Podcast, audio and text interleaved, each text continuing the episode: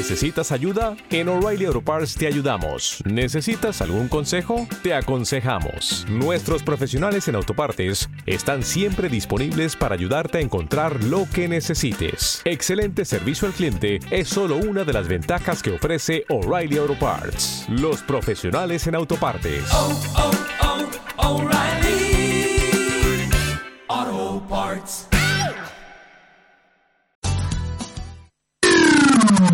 Onda Aragonesa. www.ondaaragonesa.com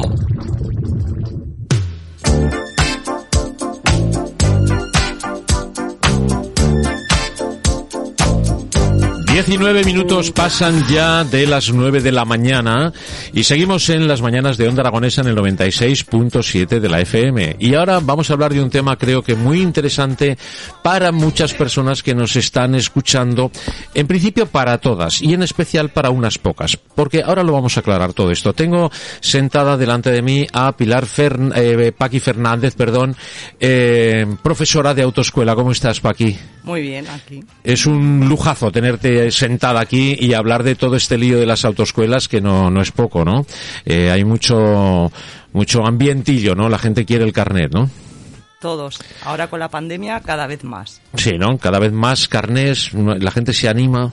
Se anima porque el transporte público va muy saturado, entonces a la hora de sacarse el carnet pues les da cierta independencia. No tienen que compartir transporte público. Ajá, y lo que quieren los chavales es el carnet, ¿no?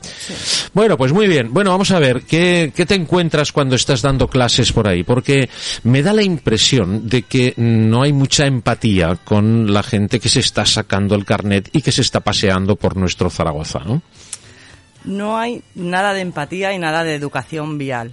Cuando uno sale a circular por las calles, piensa que está solo, que la vía Ya. es solo de él y es un sitio de uso compartido donde diariamente se mueven muchísimos vehículos y que tenemos que compartir la vía, tenemos que respetarnos, Claro. tenemos que empatizar con los que están aprendiendo. O sea, tú estás enseñando a un chaval, una chica, un chico, da igual, eh, y tú estás ahí sentada al lado y, y estás viendo eh, todas las eh, intromisiones, ¿no? Digamos, de, de la, de la gente que pasa alrededor, ¿no? Que pitan, que, te, que no son pacientes con los chicos que están aprendiendo, no se acuerdan cuando ellos empezaron. No, no se acuerdan para nada. Y de hecho, todo el que tiene el carnet ha tenido que pasar por esa situación. O sea, nadie ha nacido y le han dado el carnet de, De de conducir, conducir. ¿no?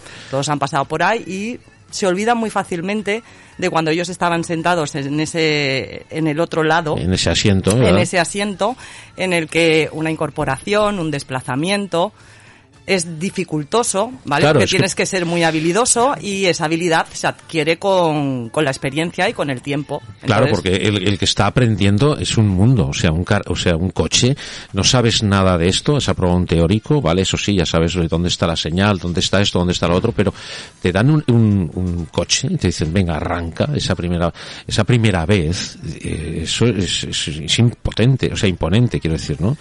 Eh, eso impone mucho, ¿no? Bueno, no salen directamente a la circulación, nos los llevamos a un sitio donde realmente no se molesta, puede ser un parking, por ejemplo, donde ponen el, el mercadillo Sí. enfrente.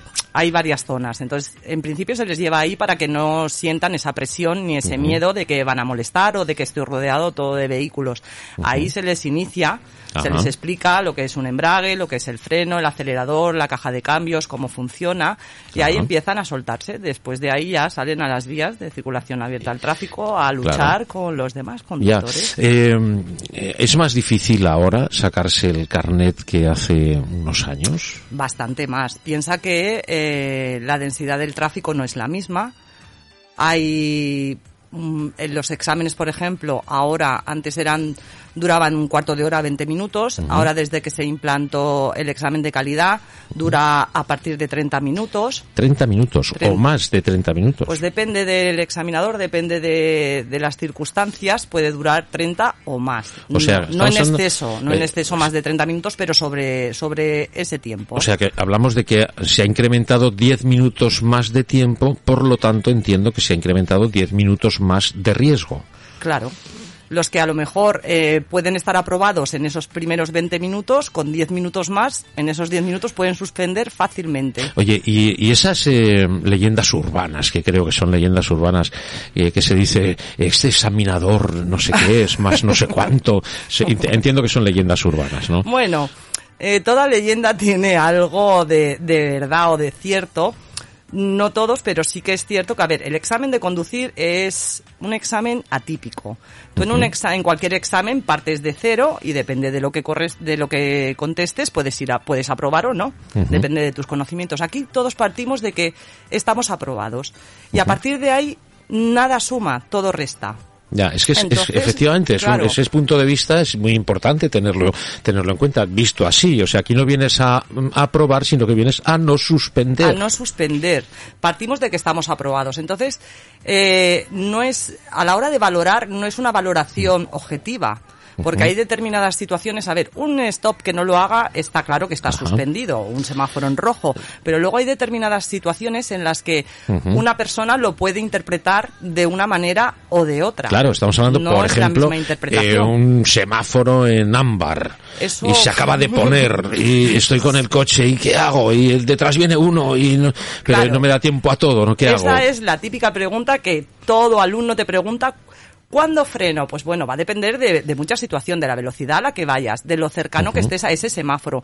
Entonces, tú puedes interpretar que te da tiempo o de quién lleves detrás, porque Ajá. aquí en la circulación mm, paras en un semáforo en amarillo ámbar y el de atrás ya lo ves con los brazos braceando como diciendo, ¿qué has hecho? Ya. Has parado en un semáforo. Entonces, es muy difícil de encontrar el punto medio de decir, eh, ahí te pueden suspender. Ya. Te pueden suspender, entonces es depende de cómo lo interprete el examinador. Ya, Eh, ese y el de los pasos de cebra, ¿no? Porque muchas veces, perdón, los, los pasos de cebra no están del todo claros. O sea, yo veo el paso de cebra, como no lo voy a ver, pero quien veo es un señor o una señora que viene por la acera y que no sé si va a pasar o no. Que, y, ¿Y ahora qué hago? Claro, en teoría eh, es también muy subjetivo. Unos te pueden decir, es que ese peatón se acercaba y dices, bueno, pero es que todavía no había llegado. ¿Y si echa a correr? Bueno, también nos puede caer un Claro. meteorito del cielo. Entonces, Sí, sí, yo sí, pienso claro. que siempre y cuando tú no le cortes la trayectoria a ese peatón, quiere decir, no voy a esperar a que esté encima o que haya pasado.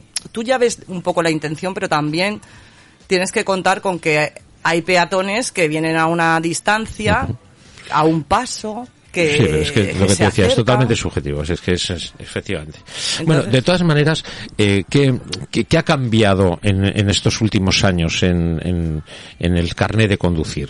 Quiero decir, eh, ¿la gente es más joven? ¿Va gente más mayor? ¿Qué, qué, qué notáis? Bueno, la gente joven, antiguamente cuando tú y yo nos sacamos, que somos más o menos de la misma edad, nos sacamos el carné, y yo tenía unas ganas de cumplir los 18 para sacármelo, Claro. que ahora, hoy en día, para la gente joven no es primordial el carnet de conducir, tiene unas otras prioridades, ¿vale? Viajar, su iPhone, entonces, Sí, mm, claro. te- viene gente joven, pero yo creo ¿Te está gustando este episodio? Hazte fan desde el botón Apoyar del podcast de Nivos. Elige tu aportación y podrás escuchar este y el resto de sus episodios extra. Además, ayudarás a su productor a seguir creando contenido con la misma pasión y dedicación.